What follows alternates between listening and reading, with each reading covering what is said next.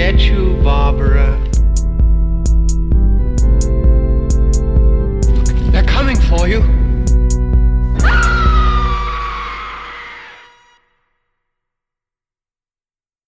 Hallo und herzlich willkommen zur 25. Ausgabe von Devils and Demons. Ich bin der Christian und an meiner Seite ist selbstverständlich der Pascal.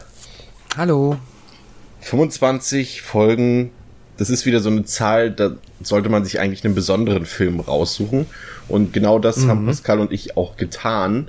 Und zwar soll es heute um einen der vielleicht besten Filme aller Zeiten gehen. Mit Sicherheit einer meiner absoluten Lieblingsfilme. Ich weiß nicht, wie es bei dir im Ranking aussieht. Doch, definitiv. Definitiv auch. Und ähm, vielleicht bewegen wir uns heute auch etwas aus dem reinen Horrorbereich raus und äh, schneiden eher mal so das Serienkiller-Genre beziehungsweise den Thriller etwas mehr an. Ähm, auch Horrorelemente sind in diesem Meisterwerk ähm, zu finden, allerdings nicht so prägnant wie jetzt in anderen Filmen, die wir besprochen haben. Pascal, um welchen Film geht es heute? Ja, wir reden heute über das Schweigen der Lämmer von 1991. Ja, und ähm, damit das jemand schön Einstand bekommt, fangen wir wie immer an mit der Inhaltsangabe. Klein und kompakt. Und zwar FBI-Auszubildende Clarice Sterling bekommt den Auftrag, den Kannibalen und früheren Psychiater Hannibal Lecter zu interviewen. Ihr Vorgesetzter Jack Crawford erhofft sich durch das Wissen Lecters Hinweise auf die Identität des Serienmörders Buffalo Bill zu erhalten. Schnell muss Clarice feststellen, dass Dr. Lecter ihr seine Hilfe nicht ohne Gegenleistung anbieten wird. Ist tatsächlich ähm, so ein bisschen, also das beruht ja äh, oder was heißt beruht, es, es ist ähm, adaptiert, ein, eine Romanvorlage von Thomas Harris, ähm, der quasi mit seiner Hannibal Lecter-Reihe, bestehend aus Roter Drache, Schweigen der Lämmer, Hannibal, Hannibal Rising, ähm, quasi das, ja, wie sagt man, das Serienkiller-Genre auch was ähm, die Literatur angeht, schon neu erweckt hat oder überhaupt erst so richtig begründet hat. Ähm, es gab zwar schon immer Serienkiller, aber so dieses Bewusstsein über diese Verbrecher, also so, normalerweise war so, ein, so eine Kriminalistik-Sache immer oft über, über die Opfer und über Ermittlungen, mhm. aber dass tatsächlich auch mal so ein Täter, so eine Bestie, wie man jetzt, wie ich jetzt ein bisschen wenig subtil äh, sage, äh, im Mittelpunkt steht, das ist tatsächlich erst seit äh, das Schweigen der Lämmer so. Und äh, plötzlich war das Interesse auf einmal riesengroß in der Öffentlichkeit an so Dingen wie Profiling, Forensik und, mhm. und Legenden berühmt-berüchtigter Mörder. Und äh, da war es natürlich auch irgendwann ähm, keine Frage oder nur noch eine Frage der Zeit, äh, bis sowas verfilmt wird. Und es gab ja da zuvor auch schon äh, mit Michael Manns äh, Manhunter eine Verfilmung dieses Romans, aber erst äh, Jonathan Demms Film, ähm, der ja schon an dieser Stelle gesagt, der einer der wenigen Filme ist, der überhaupt alle fünf großen Oscar-Kategorien gewinnen konnte, neben dem Film It Happened One Night und äh, Eine Flug übers Kuckucksnest. Ähm, ja, mit Das Schweigen der Lämmer. Jetzt habe ich meinen Satzbau so konstruiert, dass ich nicht mehr weiß, womit ich ihn angefangen habe. Aber ja. Auf jeden Fall ein ganz großartiger Film. Ja, äh, genau, Jonathan Demme, äh, genau das wollte ich erzählen, nämlich äh, der ja leider im April diesen Jahres ähm, von uns gegangen ist, der ja auch den ebenfalls aus meiner Sicht sehr gelungenen Film Philadelphia inszenierte. Mhm. Äh, wen haben wir als Hauptdarsteller hier an Bord, Pascal?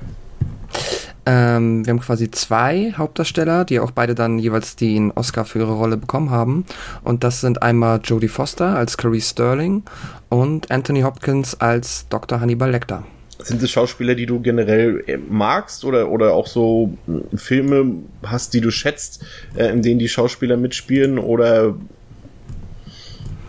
mm, ja, bei Jodie Foster fällt mir jetzt gerade nicht so viel ein. Das ist aber auch immer ein bisschen meinem ähm, Gedächtnis geschuldet. Wiederum Anthony Hopkins, ja, definitiv. Das ist einfach ähm, einer von den Schauspielern, die halt so unfassbar charismatisch sind. So einer der aus der ja, alten Schule, die halt auch ähm, in den älteren Rollen, die sie dann verkörpern, noch so unfassbar viel, ähm, ja, da so unfassbar viel reinbringen und halt gefühlt, also einer der Schauspieler, die für mich immer so jeden Film aufwerten. Ich habe da so noch Christopher Walken, den mag ich sehr, und halt El Pacino, solche Schauspieler, die, ähm, ja, für mich machen die immer einen Film direkt, Nicolas Cage. direkt hm? besser. Ja, Nicolas Cage. bei mir ist, auch immer gut. Bei mir ist es tatsächlich genau umgekehrt. Bei mir ist es eher so, dass äh, Jodie Foster zu meinen absoluten Lieblingsschauspielerinnen gehört schon als äh, sie noch etwas jünger war, fand ich schon ihre Rolle in Taxi Driver ziemlich beeindruckend. Aber auch so diese späteren Sachen wie Contact oder auch, auch Inside Man, mhm. ähm, den sie ja selbst gedreht hat, wenn ich mich nicht ganz irre, ähm, fand ich richtig großartig. Ähm, sie hat ja auch Ähm, wie hieß denn der jetzt noch? Ähm, der kam, der war erst im letzten Jahr im Kino mit George Clooney, diesen, diesen ähm, Oh. Wall Street-Film, wo der Typ da ähm, George Clooney kidnappt in dieser Börsensendung. Wie ist denn der? Irgendwas mit Monster. Den habe ich nicht gesehen. Mein Gott. Okay, das finde ich gleich noch raus, jedenfalls. Und bei mir ist es eher so, als ich so nochmal nachgesehen habe, was hat der Anthony Hopkins eigentlich so gemacht, was ich äh, gut finde. Und da ist tatsächlich mir relativ wenig äh, so eingefallen. Also Elephant Man, klar. Ähm, Mhm. Und äh, Remains of the Day auch, aber ansonsten hat er ja eigentlich auch viel Grütze gespielt, ne? Ich meine, klar, auch hier und Ja. da den Blockbuster mal in Thor zum Beispiel oder auch, auch Hitchcock, aber, aber so richtig. Hitchcock ist halt super. Aber so richtig doll, also ich war eher überrascht. Ich hatte ihn auch immer als guten Schauspieler in Erinnerung, aber das äh, ist er ja sowieso, aber auch als äh, Schauspieler, der in vielen guten Filmen mitgespielt hat.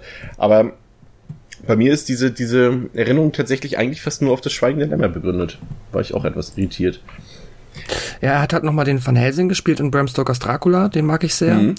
Und ähm, ja, so ansonsten Monster. weiß ich. Money Hm? Monster.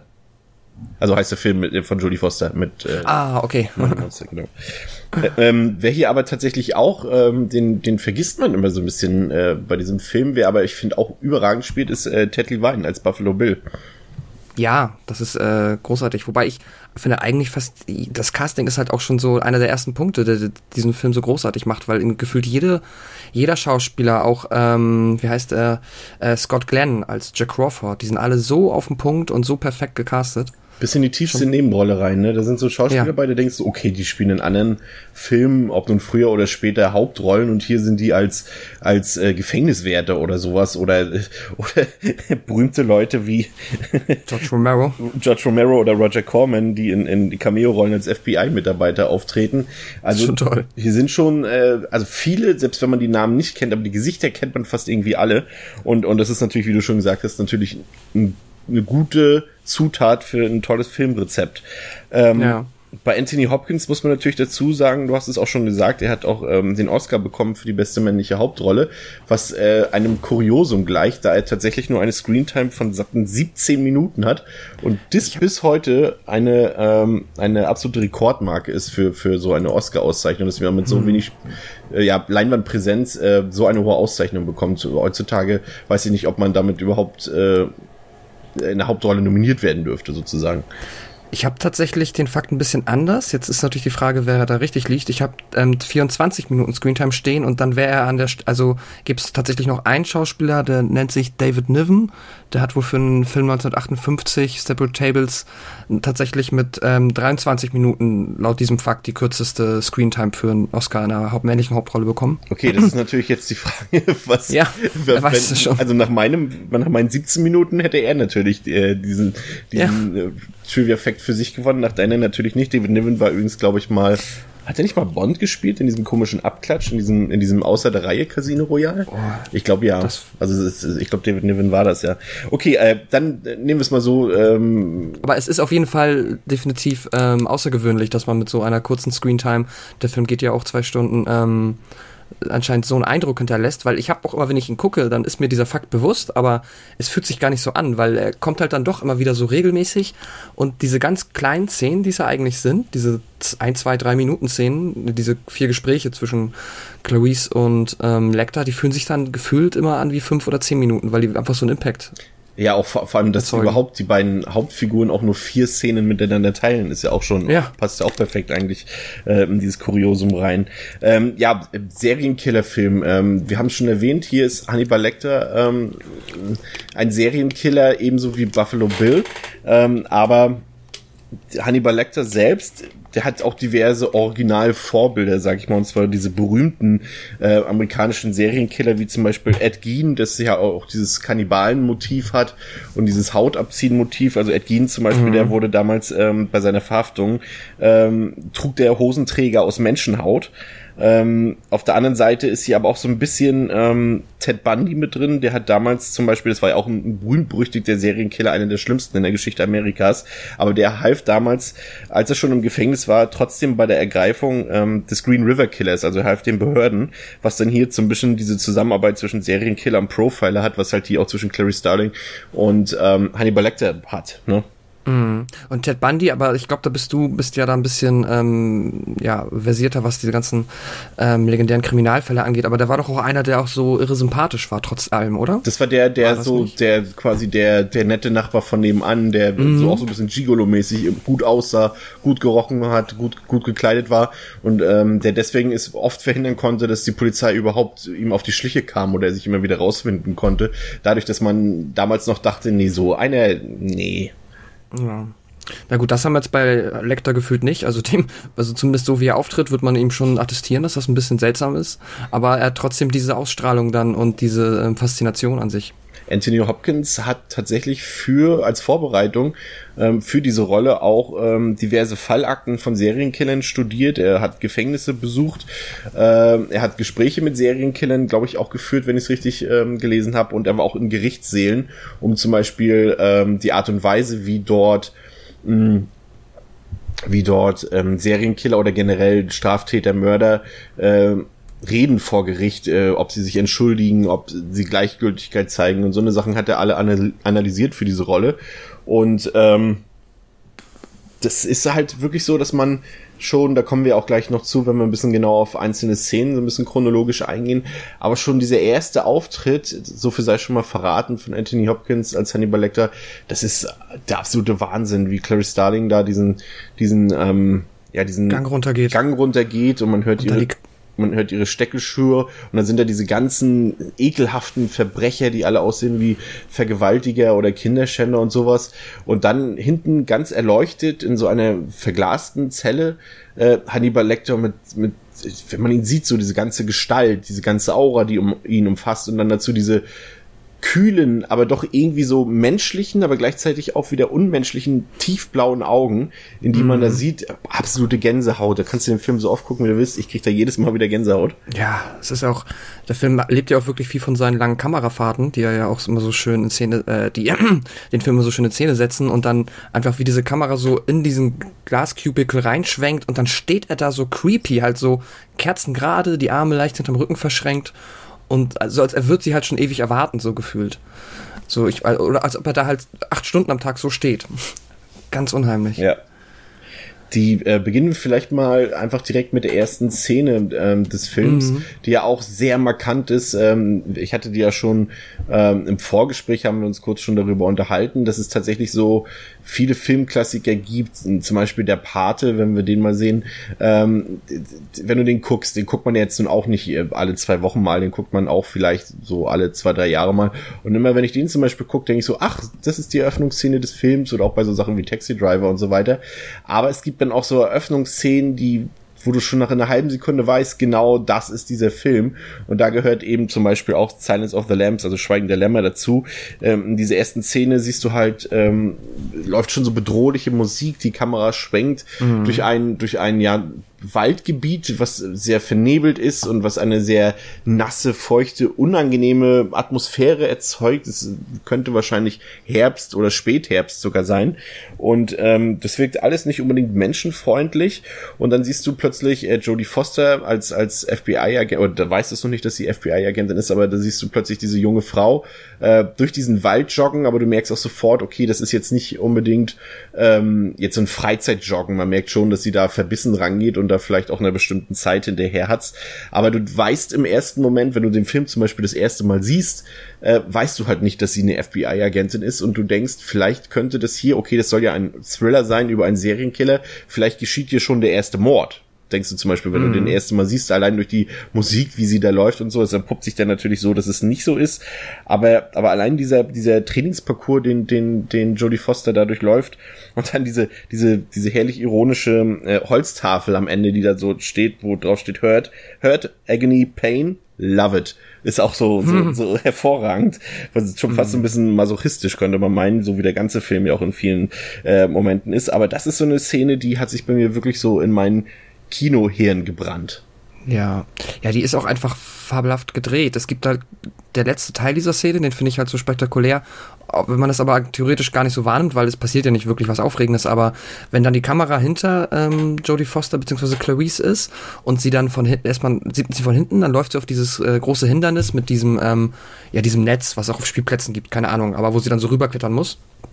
Dann sieht man, wie sie da hochklettert, macht dann da quasi noch so einen halben Salto. Auf der anderen Seite die Kamera ohne Schnitt fährt um das Hindernis herum, sieht sie jetzt von vorne, dann läuft sie quasi der Kamera entgegen, dann schwenkt es wieder rum, dann läuft sie weg, immer noch ohne Schnitt. Dann kommt ihr Trainer, ähm, spricht mit ihr, dass sie jetzt bitte einmal da ins Büro von ähm, Crawford gehen soll. Und dann zoomt die Kamera an den ähm, ja, anderen FBI-Trainer oder wer auch immer das ist. Und dann ist die Szene erst zu Ende und dann ist erst Schnitt. Und das ist schon wirklich beeindruckend, wenn man überlegt, was für eine lange Se Plansequenz das eigentlich ja. ist. Und, und es geht ja dann auch schon eigentlich relativ beeindruckend, vielleicht ja nicht mehr von der Bild, doch auch von der Bildsprache, ganz klar sogar von der Bildsprache her, ähm, geht es beeindruckend weiter, als ähm, sich ähm, Starling, Ster heißt er nicht Sterling oder Starling? Ich habe immer Starling, Sterling. gesagt. Weiß nicht. Nee, Sterling, wie der Vogel. Wie der Vogel. Deswegen sagt er ja auch Fly, Fly, Fly. Stimmt. Ähm, als sie dann in dem FBI-Komplex ist und wir dann auch so merken, ah, okay, das ist hier das FBI, merkt man aber auch gleich, wie, wie fremd diese Figur von Clary Sterling ähm, in diesem Komplex ist, dass sie halt mhm. eine Frau ist, die dazu auch noch scheinbar, natürlich laufen da auch noch ein oder zwei andere Frauen umher, aber nie so jetzt in der Kamera selbst oder im, im, im Vordergrund. Und man merkt eindeutig, okay, sie ist dort alleine in einer Berufswelt voller Männer. Sie ist, sie ist, hat so ein, so ein sie wirkt sehr zierlich, weil sie auch sehr klein ist und auch, auch sehr dünn ist und überall laufen große äh, Muskel, na, Muskelpackt vielleicht nicht, aber große, starke Männer durch die Gegend. Da gibt es zum Beispiel auch diese, diese berüchtigt, na, berüchtigt vielleicht nicht, aber diese, diese markante Szene, wo sie in den Fahrstuhl steigt und, mhm. und als einzige Frau und hinter ihr ganz viele Männer stehen. Ähm, das zeigt auf jeden Fall schon, okay, dieser Film wird sich auch mit diesem Thema beschäftigen und auseinandersetzen, mit der Rolle einer Frau in dieser Berufswelt zum Beispiel. Das kommt auch später nochmal äh, bei der Obduktion zum Beispiel. Ähm, das ist auf jeden Fall ein wichtiges Thema in diesem Film und, und äh, ich glaube, auch da geht Jodie Foster richtig gut auf in der Verkörperung. Ja, ja, es ist auch super. Ist auch tatsächlich so, dass das FBI ja auch dann eng mit den ähm, Produzenten zusammengearbeitet hat, um die da auch zu unterstützen. Und die sich dann tatsächlich auch sehr darüber gefreut haben, beziehungsweise den Film auch so als, ähm, ja, fast schon so eine Art äh, Vehikel benutzt haben oder versucht haben, das so auch den Leuten zu zeigen, dass sich halt mehr Frauen auch fürs FBI interessieren können und dann auch sich darauf bewerben. Ähm, was ich auch ganz cool finde. Auf jeden Fall. Und, und ähm, es ist ja auch so, dass, dass dies, diese Clarice Sterling auch, ähm, auch eine, für mich so, vielleicht ist sie ist jetzt keine Ellen Ripley, aber es ist schon so, dass sie ja im Laufe des Films auch eine extreme Verwandlung durchmacht und äh, eine sehr, sehr starke Persönlichkeit wird. Am Anfang wirkt sie sehr naiv und auch sehr, ja, wie sagt man, ähm, schwach das, was natürlich mhm. vollkommen legitim ist, aber vielleicht in, in, in diesem Beruf, den sie dort ausübt, natürlich fehl am Platze ist. Und äh, sie macht dort eine komplette Wendung dann durch über den Verlauf der zwei Stunden und äh, wird eine richtig starke Persönlichkeit, als sie auch dann, da kommen wir auch gleich noch zu, ähm, als sie beginnt auch ihre Ängste zu überwinden und zu bekämpfen. Und das ist für mich auch eine der, sag ich mal, ja, vielleicht fünf bis zehn prägendsten Frauenrollen überhaupt in der Kinogeschichte. Ja, also es ist schon, ich, ja. Entschuldigung, ich muss mich gerade mal ganz kurz selbst korrigieren und dann ähm, auch dich wieder äh, richtig stellen, denn sie heißt doch Starling. aber es wird so ähnlich ausgesprochen, das ist mein Fehler, sorry. Ja, ich dachte schon, ich habe tatsächlich den Film ähm, sehr oft in der deutschen Synchro gesehen und da war es ja gerade auch so in den 80ern und Anfang der 90er so, dass da mal, oder es gibt es ja auch bis heute noch, aber heute nicht mehr ganz so, dass da auch mal Übersetzungsfehler oder Aussprache-Sachen mhm. ähm, anders sind und deswegen dachte ich jetzt schon, okay, nicht, dass ich mich jetzt hier als, als Synchro-Fan geoutet habe, weil sie den Namen so aussprechen.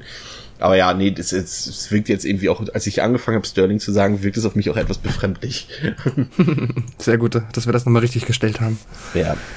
Ähm, ja, und dann kommt ja auch schon, ähm, wie wir es wie, wie wir es eben schon angedeutet haben, der erste Auftritt von Hannibal Lecter, der quasi schon im ersten Moment die ganze Art seines Wahnsinns äh, äh, ja auf die auf die Leinwand bringt.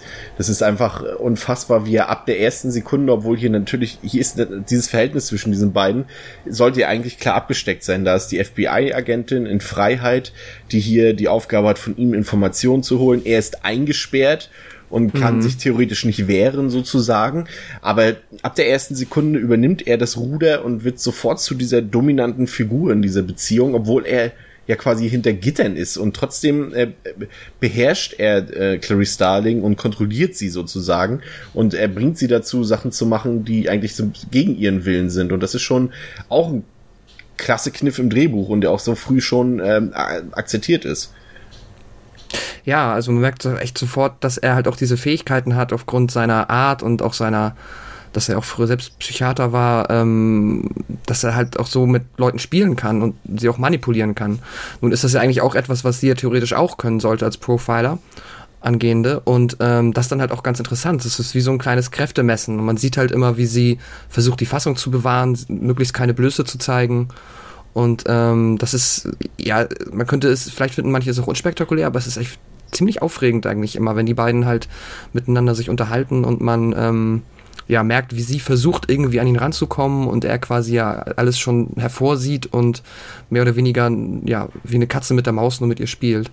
Ja, das ist richtig. Also es, sie gehen ja quasi einen Deal ein, dass das ähm, Clarice ihre Psyche so ein bisschen entblößt gegenüber ihm und ähm, er dafür sozusagen seine Mithilfe gibt, um diesen diesen Serienmörder, der da seine sein Unwesen treibt, ähm, zu fassen.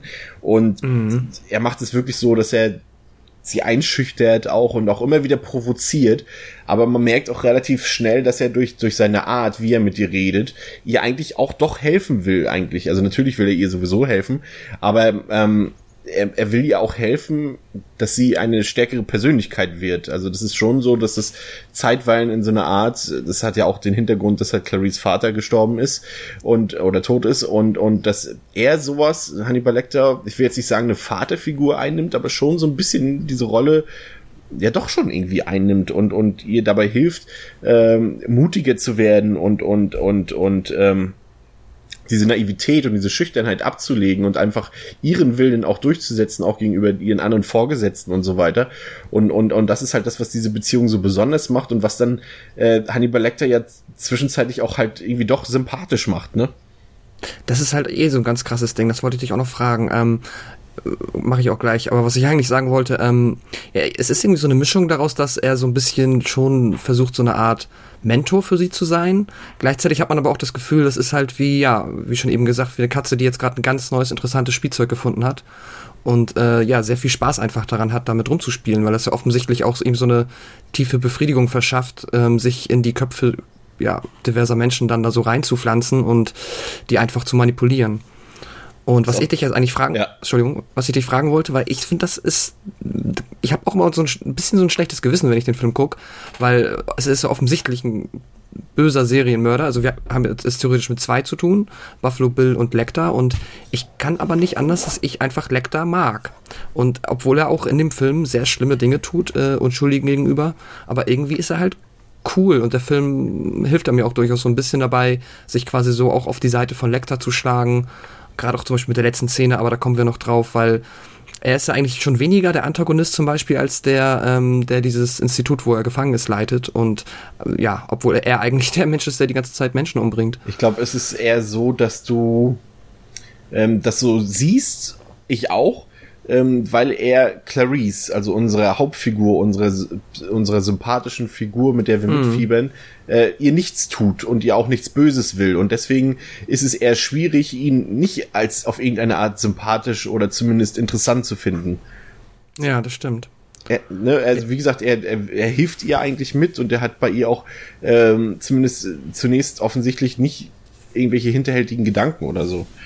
Und, und das ist schwierig. Und natürlich, was natürlich dazu kommt, ist halt, dass er halt auch nicht so einer, und das ist ja schon der Kontrast, der halt in dieser ersten Begegnung gleich zu erkennen ist, dass er halt nicht dieser Typ ist, der da der einzigen Frau, die da vielleicht seit 100 Jahren mal unten in diesem Gefängnisgewölbe durch die Gegend marschiert, hinterher hechelt und gleich irgendwelche genau. sexuellen Gedanken hat und sowas. Äh, Hannibal Lecter ist eher so ein, so ein kultivierter Typ, der gebildet ist, der auch kreativ ist, was man immer an, an den Zeitungen, an den Büchern und auch an seinen Zeichnungen sieht. Er ist halt ein Intellektueller und das ist äh, etwas, was man so in dieser Art auch noch nicht auf der Leinwand gesehen hat. Ich glaube natürlich einen Film, der das später auch ähnlich praktiziert hat, aber noch auf eine andere Art und Weise bei, bei äh, David Finchers 7. Ähm, mhm. Es ist ja auch so ein bisschen so, geht es auch so ein bisschen in die Richtung, dass da auch der der Serienkiller gespielt. Ach nee, das darf man hier gar nicht verraten, sonst ist ja schon ein Spoiler. Ist er nicht. ähm, auch sowas in dieser Art versucht äh, darzustellen, aber hier ist es natürlich doch ganz was anderes.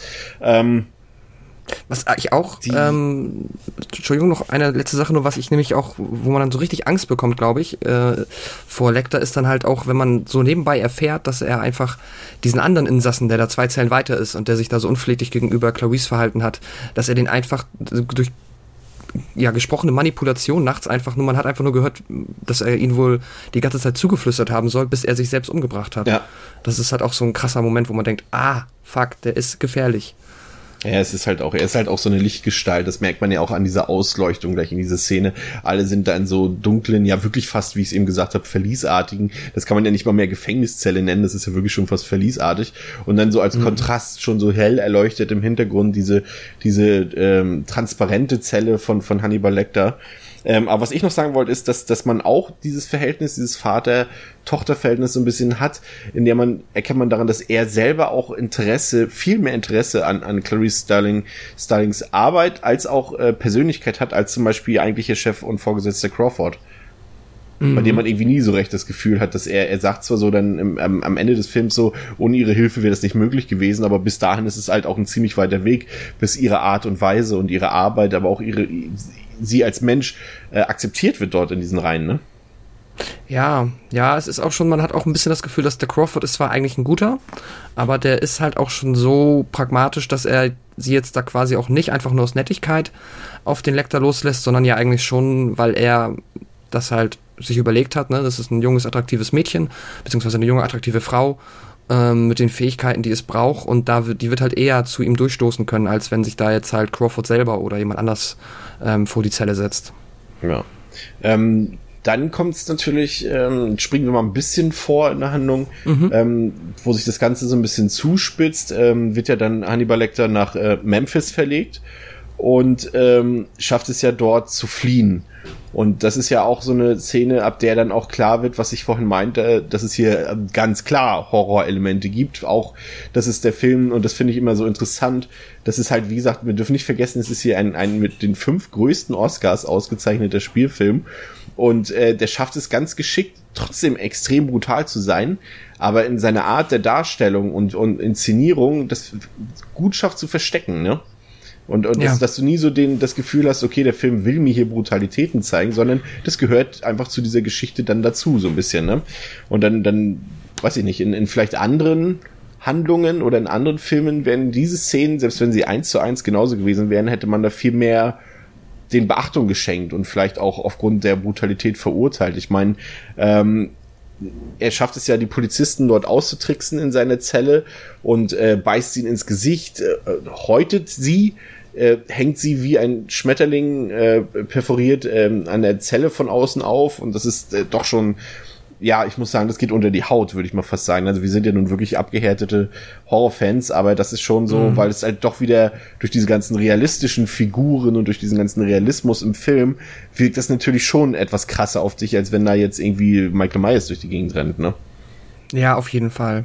Und der Film schafft es halt auch ähm, super, dass äh, ja die brutalen Szenen so in Szene zu setzen, dass es nicht nach Gore wirkt, sondern tatsächlich irgendwie nach Kunst und es dir trotzdem richtig äh, in die Magengrube schlägt. Ich erinnere mich jetzt immer an die Szene, wenn er dann, wie du eben gesagt hast, die Polizisten austrickst und er dann sich den Schlagstock des einen Polizisten nimmt und dann auf den, den er ähm, mit den Handschellen an die Zelle äh, ähm, festgebunden hat, draufschlägt. Da siehst du ja nicht, wie der Schlagstock auf den ähm, Polizisten niedergeht, sondern du siehst quasi aus der First Person von den Polizisten, wie äh, Lecter über ihm steht und dann mit dem Schlagstock da immer quasi in Richtung Kamera schlägt. Ja, und wie brutal es ist, siehst du halt daran, dass dann die Blutspritzer immer mehr werden in Lecters Gesicht. Genau.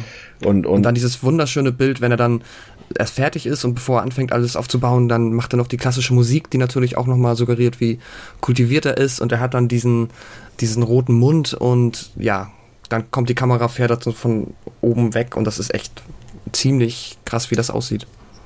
Auch dieses, dieses Spielchen, was er dann so spielt, sie sagen, er, die, die beiden ähm, ähm, Gefängnis, äh, Gefängniswärter, sag ich schon, die Polizisten oder Wärter, wie auch immer, die Wachen, ähm, die wollen ihm ja eigentlich ursprünglich das Armbrotessen bringen und dann spielen sie ja dieses Spielchen so, wenn sie fertig sind, dann bin ich fertig so oder when you're ready, mhm. we're ready mhm. und so. Und äh, das macht er ja dann auch, als er dann, was man natürlich dann nicht sieht on screen, aber wie, wie, wie er ihn dann häutet, den einen äh, Wärter Mhm. Und dann einfach nur siehst, du siehst, wie er zum Messer greift und dann auch, ich weiß jetzt nicht mehr seinen Namen, aber wie er dann auch nur sagt, wenn sie so, wenn sie so weit sind, bin ich auch so weit. Und das war dann schon ein bisschen abstrakt, zumal dann auch noch dieses, ähm, das fand ich noch ganz gut, bevor er dann ins Gesicht gebissen hat von dem anderen Wärter, äh, als die Lage dort eskaliert, ähm, geht die Kamera so über seinen, über seinen Schreibtisch rüber und da liegt halt so eine Zeitung, wo groß Bon Appetit drauf steht. Und du als, als, als äh, Zuschauer, wenn du das siehst, schon weißt, okay, hier wird's gleich äh, appetitlich, ja. Mhm. Ja. ja. krass. Ja, ach, auch und dann halt, ich, ich weiß nicht, wie fandest du nachher den ähm, Twist, wie er dann entkommen ist, weil ich muss sagen, als ich den das erste Mal gesehen habe, habe ich damit nicht gerechnet und als es dann die Szene im Krankenwagen gab, da ist mir echt so ein bisschen die, aber ist auch schon lange her, aber damals ist mir echt die Kinnlade runtergefallen und ich dachte, wow, wie geil. Ja, ja. Da fand ich ihn dann halt nochmal richtig, richtig cool, auch wenn es eigentlich schlimm ist, aber es ist einfach so, geiler Typ so. Ja, nee, absolut, gebe ich dir vollkommen recht. Und das ist ja auch so, dass der Film halt auch wirklich ein, ein äh, und also für, gerade auch für dieses Genre, für dieses Thriller-Genre, ein unfassbar gut geschriebenes Drehbuch hat. Ne? Ich meine, du hast es, hm. wir haben es vorhin schon festgestellt, äh, allein die Dialoge zwischen, zwischen Starling und, und Lecter sind famos, aber auch diese kleinen Kniffe und Twists, ja auch nachher im Showdown, auf den wir auch gleich noch zu sprechen kommen, auch da, das sind einfach wirklich gute Kniffe, die einfach wirklich für ein intelligentes Drehbuch sprechen. Ähm, was sich dann natürlich aber spätestens hier ab dieser Szene empuppt, und das ist ja auch, findet ja auch so ein bisschen gleichzeitig mit der Verwandlung von, von Clarice statt, die dann jetzt zu diesem Zeitpunkt schon selbstsicher und stärker geworden ist. Und Lecter offenbart sich dann eben doch als der erwartete, perverse, brutale Psychopath, äh, wie er uns auch angekündigt wird zu Beginn des Films. Ja. Ne? Und da ist es dann bei mir auch dann mit der Sympathie dann auch ruckartig relativ vorbei gewesen. Mhm. Also er ist natürlich ja, immer noch eine interessante Figur, aber jetzt nicht so, wie wir es am Anfang äh, oder wie wir es vorhin gesagt haben, dass man da so ihn sympathisch findet. Das ist irgendwie dann nicht mehr an der Stelle. Es ist schwierig. Ich glaube, der Crawford sagt ja am Anfang auch, vergessen Sie nie, wer er ist, so nach dem Motto. Ähm, denken Sie immer dran, wer er ist und was er tut und ja, sonst tappt man halt in diese Falle, ne? in denen der Film aber auch den Zuschauer quasi so ein bisschen ähm, reinbringen möchte, dass man halt denkt, so ja, das ist ein sehr sympathischer Typ. Wobei ich muss dann wiederum sagen, bei der letzten Szene, wir haben ja noch dann den, ähm, den, ich weiß nicht mehr wie er heißt, den ja, Chef von der vom ersten Gefängnis oder von diesem Mental Metal Institute, wo er drin war. Ja. Der ist ja auch so ein gefühlter Antagonist, weil er halt einfach ein Arsch ist. Ähm, Starling und ähm, Lecter gegenüber. Und ähm, ja, da kommen wir auch noch hin. Aber dann ist es bei mir schon wieder, denke ich mir so, okay, das finde ich wieder cool. Ja, weil man dann irgendwie dann doch auf die eine oder andere Art versöhnt äh, wird, so ein bisschen. Ja. Aber ähm, ja, der Weg hin zum Showdown, also es ist ja dann so, dass sich ähm, so allmählich herauskristallisiert für den Zuschauer natürlich schon vorher, äh, wer dieser Buffalo Bill ist und was der für eine Art Persönlichkeit ist und ähm, was er mit seinen Opfern vorhat und was er mit denen anstellt. Ähm, es geht jetzt nur noch darum, ihn zu fassen und ähm, es kommt dann am Ende zu einem ja sehr netten Showdown, würde ich sagen, ähm, die in einer sogenannten Parallelmontage gefilmt ist. Das heißt, es mhm. werden zwei räumlich getrennte Szenen zeitgleich ablaufend gezeigt, äh, die aber letztlich irgendwie suggerieren, dass diese beiden Momente am selben Ort spielen und damit versuchen uns versucht uns Jonathan Demme natürlich vollkommen auf die falsche Fährte zu locken, was ähm, ich auch nach wie vor inszenatorisch auch noch beim x-ten Mal gucken hochinteressant finde. Aber damals beim ersten Mal gucken, ja, also da war ich ja wirklich baff. Also heutzutage, wenn du den Kniff bringst, dann ist natürlich ja, da sagt man, okay, habe ich schon gesehen, aber das war halt einer der ersten Filme, die, die, die diese Art äh, genutzt haben von Inszenierung. Und da war ich hin und weg, ich dachte so, nee. ja, also, es, es ist schon krass und der Film, der gibt dir halt andauernd solche Momente und das ist das Tolle irgendwie. Der hat einfach keine Längen, weil er immer wieder was Cooles bringt halt. So, ein, ein anderer guter Film hätte vielleicht nur diesen Kniff oder nur vorher diese coole Idee mit der, ähm, wie Lecter entkommt. Aber der Film ist vollgestopft mit diesen abgefahrenen Ideen und ähm, Konzepten, dass das immer so spannend und aufregend bleibt und man nie so richtig weiß, was gleich passiert. Ja, also um das, um das noch um jetzt zu verbildlichen, also es ist dann so, dass quasi ein SWAT-Team oder ein Polizeiteam an dem vermeintlichen Aufenthaltsort äh, des äh, Killers steht und dieses Gebäude umstellt und dann, ich glaube, was war, der eine hatte sich dann als Pizzabote, glaube ich, ähm, so getarnt. Mhm. Und ähm, sie dringen dann in das Haus ein und äh, gleichzeitig ähm, läuft Clarice durch die Gegend und, und klingelt bei den Nachbarn dort, ob irgendeiner was gehört hat und klingelt dann zufällig an, der, an dem eigentlichen Aufenthaltsort von äh, Buffalo Bill und geht in die Wohnung rein.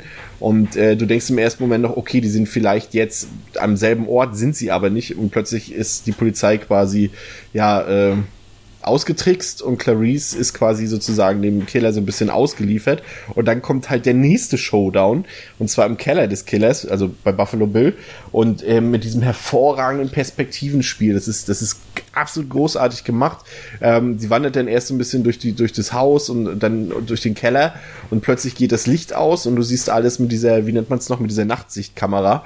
Mhm. Und immer wieder wechselt die Perspektive. Du siehst es mal aus der Perspektive von Clarice und mal aus der Perspektive von Buffalo Bill. Und, und das ist großartig gemacht. Vor allem, äh, was für mich dort am beeindruckendsten ist, ist wirklich ähm, das Schauspiel von, von Jodie Foster dort, äh, der man wirklich glaubhaft abnimmt, dass sie dort in der Dunkelheit absolut nichts sieht und vor allem, dass sie unglaubliche, trotz ihres charakterlichen Wandels hin zur starken Persönlichkeit, dass sie unglaubliche Angst verspürt. Das merkt man auch so an ihrem Atem, der so wirklich sehr sehr kurz, so, so kurz angebunden ist und, und, und auch auf ihre ganze Mimik. Also man, ich weiß nicht, ob du mal darauf geachtet hast, aber es ist wirklich unfassbar gut, diese Darstellung von, von, von Emotion Angst, was man wirklich sehr selten im Kino sieht. Ja, ja, es ist sehr gut tatsächlich. Also man fiebert sehr gut, äh, total mit ihr mit und ja, das macht der Film halt, wie er sonst alles, alles andere auch sehr gut macht. Auch hier so stark, dass das schon sich ja sehr von den gängigen Darstellungen aus jetzt meinetwegen vielleicht etwas ja, schlechteren Slasher-Film, wie man es halt dann kennt, ähm, abhebt, so dass man hier schon merkt, okay, das ist nochmal eine andere Liga und das ist ja einfach super. Es erzeugt nochmal noch mal eine Mordspannung zum Ende. Findest du äh, trotz allem, trotz der von uns ja schon ähm, ähm, preisgegebenen kurzen Screentime von Hannibal Lecter eigentlich, findest du dennoch, dass er sehr dafür sorgt, dass vom eigentlichen Plot um äh, Buffalo Bill abgelenkt wird? Oder ist es, ist es, findest du das schon so, dass man auch Buffalo Bill als, als Figur wahrnimmt und auch als Bedrohung wahrnimmt, obwohl er scheinbar ähm, unter den Serienkillern in diesem Film nur die zweite Geige spielt? Mm, ja, einerseits schon, andererseits, ich glaube, da können wir noch ein bisschen drüber reden, finde ich Buffalo Bill auch nicht uninteressant. Und er ist ja auch so ein bisschen in die Filmgeschichte eingegangen durch ähm, dieses, äh, ja, schon sehr ähm, ausgelutschte Zitat, ähm, sie äh, reibt sich die Lotion auf, sonst bekommt sie es wieder mit dem Schlauch. So. Ja. Ähm, das ist ja auch, äh, ich weiß nicht, ob du die South Park-Folge kennst, wo das da mal persifliert wird oder sonst wie schon oft zum Thema geworden. Ähm, ich finde ihn auch als Figur sehr interessant, weil er ist ja auch schon sehr ausgearbeitet. Ähm, diese Figur, die ja wie, wie Lecter es auch sagt, er denkt, er ist ein Transvestit, er ist es aber nicht. Und er möchte gerne eine Frau sein, aber nur um vor sich selber zu fliehen. Und dann hast du diese ganzen Metaphern, wo ja auch noch die Motte mit reinspielt, die er dann den Opfern in den Mund legt und alles Mögliche. Das ist schon doch sehr interessant. Also das hätte man sich wahrscheinlich auch leichter machen können. Dann würde ich dir da komplett zustimmen und sagen, es ist eigentlich nur Lecter und dann haben wir noch einen anderen ja, Serienkiller so quasi als MacGuffin, der einfach nur dafür da ist, ähm, äh, ja, dann zum Showdown dahin die Spannung zu erhalten. Aber ich finde ihn schon spannend und es ist auch, ein, auch für, für sich eine sehr ziemlich interessante Figur. Wie ja. siehst du das? Ja, absolut. Ich finde auch, ich finde, das ist auch eine Figur, die mir Angst äh, gemacht hat, auch, auch die ich heute noch extrem gruselig finde. Und ich finde, da ist nämlich, du hast es eben schon nämlich gesagt, das ist nämlich die perfekte Lösung, die hier dieses Drehbuch, was welches übrigens auch von Thomas Harris zum Teil oder zum Großteil geschrieben wurde, ähm, äh, so so so so schlau macht, ist nämlich, dass wenn diese Dialoge stattfinden zwischen Starling und äh, Lecter, wir trotzdem sehr viel über Buffalo Bill erfahren und man dafür dann mhm. sozusagen nicht Szenen ähm, vom Buffalo Bill selbst selbst zeigen muss, um dort ihn zu charakterisieren, sondern du glaubst das, was Hannibal Lecter über ihn sagt, sofort, was du eben halt gesagt hast über diese Psyche dieses Serienkillers und, und, und, und er charakterisiert sozusagen diese Figur gleich mit und das ist äh, schlau gemacht, weil du dann sozusagen keine, keine Laufzeit äh, für unnütze Füllszenen dann sozusagen äh, offerieren musst. Ja, ja und, der, und dann hat sich der Film das dann auch noch zu Nutzen gemacht, das alles so schön und ähm, von der Bildsprache auch so metaphernreich zu visualisieren, wie Buffalo Bill da in seinem Keller auch mit seinem Opfer umgeht, ne? dass du immer die Kamera hast aus ihrer Sicht, die man ihn dann da so oben ja, zittern, psychopathisch dann da am Rand sitzen siehst und dann halt immer das Mädchen, das unten im Brunnen ja quasi nur noch um Hilfe schreit und ihn anfleht, dass sie ihn bitte rauslässt. Und das mit dem Hund, muss ich sagen, finde ich ziemlich cool. Ja. ähm, dass sie den Hund reinlockt, dass sie tatsächlich noch so cool ist und so clever ist, sich da was zu überlegen. Das fand ich nicht schlecht. Ähm, das Ende, Ende. Ähm, gut, das ist ja eigentlich nicht großartig zu spoilern. Der Film ist ja nun wirklich jetzt schon, den hat jeder gesehen und wenn nicht, dann tut es mir leid für denjenigen, den nicht gesehen hat. Ähm, aber du hast es eben schon angedeutet, da gibt es dann wieder noch so einen Moment, wo du denkst, ja, jetzt ist er doch wieder sympathisch. Was passiert denn da noch, Pascal? Achso, ja, am Ende, nachdem dann Clarice äh, ja den Kampf gewonnen hat gegen Buffalo Bill, gibt's ja noch so eine Art Ball oder eine Veranstaltung ihr zu Ehren und alle sind sehr froh, sind sehr erleichtert, dass es jetzt endlich vorbei ist. Ähm, wobei natürlich halt auch klar ist, dass jetzt Hannibal Lecter wieder auf freiem Fuß ist. Und am Ende äh, bekommt sie halt noch einen Telefonanruf äh, auf dieser Veranstaltung und wie nicht anders zu erwarten ist es dann Herr Lecter, der sich einfach nur noch mal bei ihr erkundigen wollte, ob jetzt die Schafe aufgehört haben zu schreien. Ähm, das spielt dann ja alles da mit der ähm, Vergangenheit von Clarice zusammen. Und dann sagt er halt dieses berühmte Zitat, ne, so, ich würde jetzt gerne noch länger mit Ihnen sprechen, aber ich habe noch einen alten Freund zum Abendessen da. Und dann sieht man halt, wie die Kamera auf das Flugzeug zeigt und da steigt halt dieser ähm, Part von ähm, Psychiatrieleiter aus und dann fadet die Kamera halt auch mega cool. Ich weiß nicht, wo das genau spielt, ob das irgendeine Insel sein soll, irgendwas ein Archipel irgendwo, keine Ahnung, aber dann sieht man auf jeden Fall, wie Hannibal Lecter dann so in dieser Menge verschwindet und ähm, dann ist der Film zu Ende. Ja, das ist nochmal ein großartiger Moment am Ende. Ähm, Ja. dies, ähm, was ich beeindruckend finde an diesem Film ist, dass er ähm, halt sehr viele Genre in sich vereint. Also du hast zum einen natürlich sowas wie diesen klassischen Polizeifilm, den man ja auch gerade so aus den 70er Jahren kennt, ähm, also diese Ermittlungsarbeit und so weiter. Du hast das aber so in einem, in einem, ja, bisschen Horror-Thriller könnte man meinen, ähm, da er halt doch schon durchaus explizite ähm, Szenen hat, aber auch viele gruselige Szenen, wie halt zum Beispiel dieser Showdown in diesem Kellerverlies und dann halt auch den Serienkiller-Film und und äh, dass das alles so gut funktioniert zusammen, ähm, ohne dass dann ein Teil zu kurz ist oder ein Teil zu lang ist ähm, und vor allem ohne, dass dort wirklich auch nur eine Sekunde Langeweile ist. Das ist vor allem eine der Stärken des Films. Also es ist wirklich zwei Stunden lang, äh, ja, wie sagt man, ja, ich formuliere es jetzt mit äh, Unterhaltung, obwohl natürlich nicht jede Szene Spaß macht, sondern halt auch mal schockiert oder gruselig ist, was auch immer. Aber, aber der Film macht einfach nichts falsch irgendwie in diesen 90, in diesen zwei Stunden. Also mir ist irgendwie bis, bis heute nichts eingefallen, was mir in diesem Film nicht gefällt. Ne, ich, das ist es halt tatsächlich so. Der ist einfach durchweg sehr stark. Also es ist, er füttert einen unfassbar mit, wie gesagt, coolen Sachen. So jede Idee ist äh, toll umgesetzt und clever und ähm, das Drehbuch ist so unfassbar extraordinär stark, dass man da einfach so durchgezogen wird. Und der Film hat ja auch so unfassbar viel ähm, quasi an ähm, Zitaten und Bildern, die jetzt noch so oft in der, die so fest in der Popkultur verankert sind. Allein die ähm, Maske, die man Hannibal aufsetzt bei dieser Übergabe. Das ist ja auch schon ein ganz bekanntes Bild. Ja. Und dann halt die Zitate, das ne, mit den Fava-Bohnen und dem Chianti und was er nicht alles sagt. Und ähm, dann das Buffalo Building halt auch noch. Da ist so viel drin, ähm, Schon die dass man den Film nicht mehr vergisst so schnell. schon, schon, und das ist halt das auch krasse, dass nur diese Dialoge zwischen Starling und, und, und, und Lecter so für Spannung sorgen. Weißt du, das ist ja auch ein Nervenkitzel, dieses Hin und Her, wie sie sich die Bälle zuspielen, beziehungsweise am Anfang eher Lecter nur die Bälle zuspielt, aber Starling dann halt von Gespräch zu Gespräch mehr Content sozusagen. Und, und auch so die Sachen, uns interessieren auch diese Sachen aus ihrer Vergangenheit, aus ihrer Kindheit, die ja dann auch äh, zweimal dort gezeigt werden, übrigens inszenatorisch auch sehr toll gemacht. Ähm, haben noch gar nicht drüber geredet oder nur teilweise die Inszenierung des Films, ähm, was hier natürlich sehr hervorsticht und das merkt man dann auch spätestens beim ersten Gespräch. Ähm, mit Jodie Foster und Anthony Hopkins sind diese Nahaufnahmen, diese extremen Close-ups, die Ja. wirklich, wo die Kamera wirklich extrem ans Gesicht ranzoomt. Ähm, ich finde es halt so markant, deswegen hatte ich vorhin das schon gesagt, mit diesen blauen Augen, wie die Kamera dann so ähm, ganz, ganz langsam auf Anthony Hopkins zugeht, auf sein Gesicht und dann diese blauen Augen und dann ist der Gegenstand, auch Clarice guckt ihn an, äh, auch mit blauen Augen und durch diese Close-ups, die dieser Film so oft hat, ähm, vermittelt er auch wieder Emotionen, ohne dass jemand diese Emotionen aussprechen muss, weil du einfach allein an der Reaktion im Gesicht erkennst, welche Emotion dort gerade abläuft in diesem, in, in, in diesem, in diesem Menschen. Ohne dass die Leute da Ja. großartig drüber reden müssen. Also du siehst, wenn jemand Angst hat, du siehst, wenn jemand schockiert ist und so weiter. Das muss nicht ausgesprochen werden. Durch diese Close-Ups, ähm, ja, diese Close-Ups übernehmen das so extrem. Und, und so erfährt man quasi über die Charaktere, nur über Nahaufnahmen ihrer Gesichter schon so einiges. Ja, das ist sehr stark. Natürlich halt auch durch die schauspielerische Leistung der beiden auch nochmal so unfassbar verstärkt einfach, ähm, weil die das ja beide sehr großartig machen. Zumal auch ja Anthony Hopkins ist ja auch dann viel zitiert, nochmal dieses ähm, sehr wenig Blinzeln und das macht es ja auch nochmal so extrem gruselig, wie er das dann rüberbringt. Ähm, ja, da, da, hast du schon recht. Da nimmt der Film einem quasi wirklich durch dieses äh, Show, Don't Tell, setzt er sehr gut um, einfach.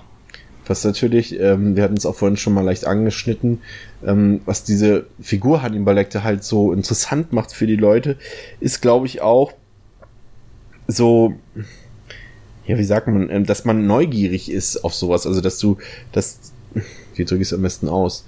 Der Charme des Bösen Solange es nicht in deinen mhm. vier Wänden passiert oder solange es nur auf der Leinwand passiert, finden die Menschen es mega interessant und sind mega neugierig drauf. Ich meine, deswegen gucken wir auch Horrorfilme, ne? Weil wir dann mehr oder weniger sicher in unseren vier Wänden sitzen und trotzdem dieses Gefühl der Angst verspüren können, nur durch dem, was mhm. auf der Leinwand läuft. Und das ist so eine Sache. Und, und, und dann ist halt der Annibal Lecter auch so ein Mensch, der nach seiner eigenen Moral lebt und nach seinen eigenen Gesetzen und das lebt natürlich auch immer so eine Faszination aus. Das ist so eine Faszination, die es schon seit Anfang, seit es Kino gibt, gibt es sowas. Die Gesetzlosen, die sind für uns genauso interessant äh, wie Sympathieträger. Ne? Ich meine, ob das so ein Westernfilm war, ob das in hier bestes Beispiel Mafia-Filme zum Beispiel. Mhm. Das ist eine Faszination, die da auf uns ausgeübt wird, die, ihresgleichen sucht. Und ähm, was ist das für ein Mensch, der quasi wie dieser Serienkiller, der selbst entscheidet, also der quasi selbst das Urteil über Leben und Tod eines anderen fällt. Ne? Was ist das für eine Persönlichkeit? Und das ist, glaube ich, so das, diese Faszination des Bösen und, und das ist so das Paradebeispiel eigentlich des Schweigen der Lämmer für solche Elemente und warum die Leute da so drauf abfahren, ne? Ja, stimmt. Was ich auch immer wieder cool finde, ähm, der Film heißt ja Das Schweigen der Lämmer und eigentlich ist es ja meinetwegen vielleicht ein sehr weit hergeholter oder zumindest ein Name, der einen erstmal verwirrt, oder? Also ich habe immer früher gedacht, hm, hat das jetzt wirklich irgendwas mit Lämmern zu tun?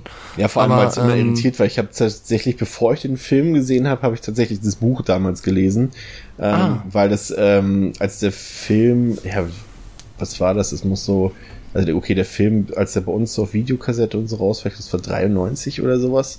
Ich weiß nicht so genau. Und, und äh, meine Oma hatte das Buch damals bei sich auf dem Tisch liegen und äh, hat so erzählt, ja, tolles Buch und so weiter. Und da hat sich ja irgendwie noch keiner so drum geschert, ob das was für kind Kinder ist oder nicht. Ich habe das einfach mir ausgeborgt und gelesen. Und, und äh, da war halt, ich habe das immer nicht verstanden, auch mit meinen fünf, sechs Jahren oder sieben Jahren, gerade angefangen, ne, gelesen konnte ich schon ein bisschen länger, aber ich habe dann halt das Buch mitgenommen. Ich habe es auch, glaube ich, gar nicht durchgelesen, ich habe vielleicht ein paar Seiten gelesen, aber ich wusste damals irgendwie nicht, was Lämmer sind und, mhm. und, und das Schweigen der Lämmer und, und dann war halt dieser Schmetterling da drauf dieser ber mhm. berüchtigte und das konnte ich überhaupt nicht zuordnen. Übrigens auch noch interessante Geschichte zu diesem Schmetterling ist ja auch, dass es den so ja auch gar nicht gibt, wie man den dort ähm, quasi auf dem auf dem Cover sieht. Ähm, das ist ja so eine also dieses Muster, wenn man da mal so ein bisschen genauer hinguckt, ähm, dann ist es ja so ein Totenkopf, der aus Frauenkörpern besteht. Und natürlich gibt es den so in echt nicht, sondern der beruht quasi auf, auf irgendwelchen künstlerischen Arbeiten von Philippe Halsmann und von Salvador Dali. Und ähm, ist eigentlich ziemlich cool. Also, falls, ist es schon mal aufgefallen? Dieser Totenkopf, ja, ja. das aus Frauenkörpern besteht? Ich finde, das ist mhm. eigentlich passt zum Film, würde ich mal sagen. ja, ja, es ist super interessant. Ähm, tja. Irgendwas wollte ich gerade noch sagen, ich habe es jetzt vergessen. Ähm, ach nee, ich. Nee, ich hätte noch was. Tut mir leid. Achso, Sehr gut. alles gut. Ich hätte noch was. Und zwar ähm, habe ich mir zu dem Film auch noch einen ähm, Text von unserem ähm, ja, geschätzten Experten Dr. Markus Stiegelegger durchgelesen. Und ähm, da ist es mir dann auch, das auch was aufgefallen, äh, womit er durchaus recht hat mit dieser Aussage. Also natürlich fällt einem auch ohne groß drüber nachzudenken auf, dass der Film auch überragende Musik, musikalische Begleitung hat. Also der Score, der ja oft auch so nur aus einzelnen dröhnenden Tönen besteht, aber auch immer wieder sehr viele, ja, also generell ist sehr laut, sehr dröhnt und hauptsächlich aus Streichern und Bläsern. Und ähm, das ist was, wie Stiegler sagt, dass, ähm, dass diese, das, wie sagt man, ähm, die so tief sind, dass diese Töne, dass sie so direkt in die Magengegend gehen. Und das ist halt genau das, worauf dieser Film ja eh hinaus will, dass er, dass du ihn im Magen spürst, sei es durch die teilweise Gewalt, die dort zu sehen ist, oder einfach nur durch die Vorstellungskraft, die du hast, nach dem, was dort erzählt wird oder was dort angedeutet wird an Grausamkeiten. Und da passt die Musik halt auch immer hervorragend dazu. Das ist halt wirklich so, ja, geht einfach in den Körper, in den Magen, die Musik. Ja, auf jeden Fall. Ach man. Es ist einfach ein toller Film. Schade, dass die, also ist jetzt nur meine Meinung, dass die ähm, Fortsetzung da nicht mal mehr ansatzweise noch ähm, anknüpfen konnten. Nee, ist, nee ich, ich überlege gerade, ob sie es äh, hätten können, wenn ähm, Jodie Foster dabei geblieben wäre. Also Julia Moore Ja. ist auch eine gute Schauspielerin, aber äh, Clary Starling ist, jo also Jodie Foster ist Clary Starling und da kann kein andere, keine andere Schauspielerin da einfach mitwirken. Das funktioniert dann einfach nicht mehr. Das ist halt so. Auch, auch wenn man Anthony Hopkins ausgetauscht hätte, das hätte halt auch nicht funktioniert. Nee, eben, das stimmt. Ich weiß gar nicht, hast du mal, könnte kurz, oder ich frage dich einfach mal, ähm, hast du die Serie gesehen? Weil ich ähm, Mike, Mike, Michael Madsen total, äh, Mads Mikkelsen, sorry, und ähm, bin eigentlich total interessiert daran. Ja, ich habe die Serie gesehen, also die ersten beiden Staffeln und äh, kann sie eigentlich empfehlen. Also ähm, ist natürlich eine ganz andere Art und Weise, wie wie die Figur dort ähm, gespielt wird, aber also generell die Serie ist einfach sehr interessant. Sie ist auch sehr gut gemacht. Sie ist auch teilweise äh, ja abartig brutal, würde ich fast meinen, was da so an Bildsprache ähm, abläuft. Aber es ist halt immer noch eine Serie und eine Serie ist halt so, dass du da, dass da manches auch oft sehr gestreckt wird äh, über längere Zeit. Aber ich würde schon sagen, dass es zu den 20, 30, 30 besten Serien so der letzten fünf Jahre gehört. Also das doch kann man sich auf jeden Fall angucken. Ist sehr kurzweilig, macht Spaß und als Horrorfan wirst du da auch äh, mit äh, allerlei Abartigkeiten bedient. Sehr schön. Also kann man gucken auf jeden Fall. Ja. und die anderen Filme, äh, ich weiß nicht, ob wir da je noch drüber reden werden in diesem Podcast. Also ich weiß nicht. Ha ähm, Hannibal fand ich zum Beispiel. Nee, welchen fand ich denn noch? Roter Drache oder Hannibal? Einen von beiden fand ich noch. Also ich finde Roter Drache ist schon stärker als Hannibal. Ja, ne? Hannibal, der ist ein bisschen affig am Ende, vor allem halt die Schweine und was, was sonst noch dazu kommt. Aber so richtig gut finde ich beide nicht und Hannibal Rising sowieso nicht, das ist richtige Grütze. Ähm, da, da tatsächlich dann doch eher noch Michael Manns Manhunter, der zwar sehr, ja, man könnte meinen, für diese Art Film sehr experimentell ist, aber der eigentlich so an sich für sich gestanden auch sehr gut funktioniert. Also dann lieber, wenn man noch so einen Anspieltipp neben des Schweigen der Lämmer braucht, dann lieber eher Manhunter als ähm, die drei, ja, Sequels beziehungsweise Prequel muss man nicht gesehen haben, denke ich. Ja, ähm, kommen langsam zum Ende. Ähm, wir haben ja schon am Anfang gesagt, dass es zu unseren absoluten Lieblingsfilmen gehört und ich glaube, da, ja, da braucht man auch gar nicht großartig diskutieren drüber. Also ich finde, es ist einfach ein mega spannender Film von der ersten bis zur letzten Sekunde. Ist intelligent geschrieben. Er ist überragend performt. Also ich könnte da, wie gesagt, schauspielerisch kann man da jeden rauspicken, der eine etwas größere Rolle spielt. Äh, sie funktionieren alle, aber natürlich über allem natürlich Anthony Hopkins und Jodie Foster, die ja in diesem Film definitiv ihre Lifetime-Performances spielen, ganz klar. Ähm, und es ist auch sehr gut gefilmt und für mich so abrundend zu sagen, es ist einfach so die Blaupause des äh, modernen Thrillers, würde ich sagen. Und ich gebe dem Film fünf von fünf Sternen. Ja, ich habe ja auch schon jetzt, ähm, bin ja auch aus dem Schwärmen nicht mehr rausgekommen und sehe das ganz genauso wie du, zumal ich auch einfach der Film auch, ja, der Film sich so wie Hannibal Lecter einfach keine Blöße gibt und ähm, ja, einfach, ich hab, finde halt auch einfach keine Schwachstelle in diesem Film und habe jedes Mal wieder Spaß und die Gänsehaut kommt jedes Mal wieder, wenn man ähm, die beiden sieht, wie sie sich unterhalten und ja, bin froh, dass es den Film gibt und in dem Sinne gebe ich auch, auch gebe auch ich diesem Film fünf von fünf Sternen. Viel zu viel Einigkeit in den letzten Wochen hier. ja, Ach. wunderbar. Nee, es ist wirklich ein absolutes Meisterwerk. Also den muss man gesehen haben. Ähm, und man kann ihn einfach immer wieder sehen. Also ich kann mir den wirklich jedes Jahr mindestens einmal angucken und äh, freue mich immer wieder dran. Ähm, worüber wir uns auch freuen, ist natürlich der Monat Oktober, der ja ähm, abseits von Devils and Demons ähm, immer gerne als Horror-Oktober bezeichnet wird. Äh, ist schon eine etwas längere Tradition in Filmliebhaberkreisen, was natürlich für uns jetzt nicht ganz einfach ist, weil wir uns das ganze Jahr halt über mit Horrorfilmen beschäftigen. Und äh, da ist es natürlich für uns schwierig, jetzt ein besonderes Horror-Oktober-Programm hier aufzufahren. Aber wir haben uns da schon ein paar ähm, schöne Sachen ausgedacht. Es sei jetzt mal nicht zu viel verraten, wenn wir zum Beispiel sagen, dass wir uns äh, die Neuverfilmung von Stephen Kings It auf jeden Fall hier ähm, in den nächsten Episoden vorknüpfen werden. Und vor allem unsere eigentliche Halloween-Episode wird dann auch eine Folge in Überlänge sein, wo wir uns dann natürlich Zwinker Zwinker, eine der größten und bekanntesten Horrorfilmserien aller Zeiten vorknüpfen. Zwinker Zwinker, welche wird das wohl sein? Ähm, aber da freuen wir uns schon ganz besonders drauf. Und ähm, von daher wird es auch bei uns einen schönen Horror-Oktober geben. Ja, Ja. Pascal, danke, dass wir wieder über einen so tollen Film reden konnten zusammen. Es hat mir sehr viel Spaß gemacht. Ja, mir auch. Und an die lieben Zuhörer, wir wünschen euch eine schöne Woche und hören uns dann in der nächsten Woche wieder. Da wird dann wieder vom Feinsten gesplattert, so viel sei auch schon mal verraten. Ähm, geht wählen. Auf Wiederhören. Yep. Bye.